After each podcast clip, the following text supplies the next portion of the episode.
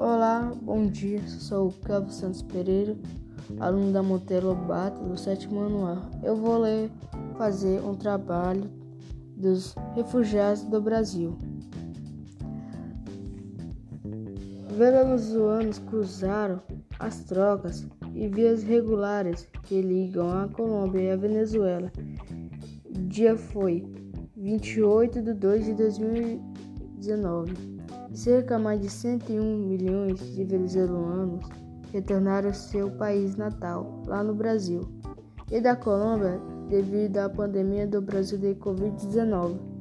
Resolveu nesta quarta-feira a novas organizações dos Estados americanos, da EU, dependentes da renda informação, muitos refugiados foram despejados até um lugar para viver passar isolamento.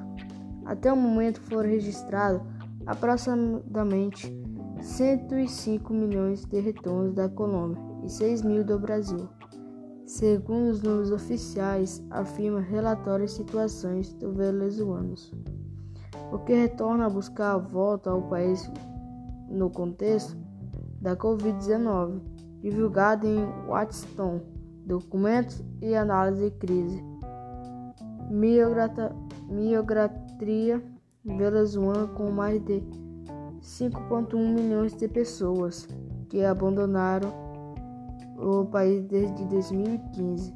Com a pandemia de Covid-19, aumentou dificuldades enfrentando os locais de refúgio como consequência das medidas para evitar a propagação do coronavírus.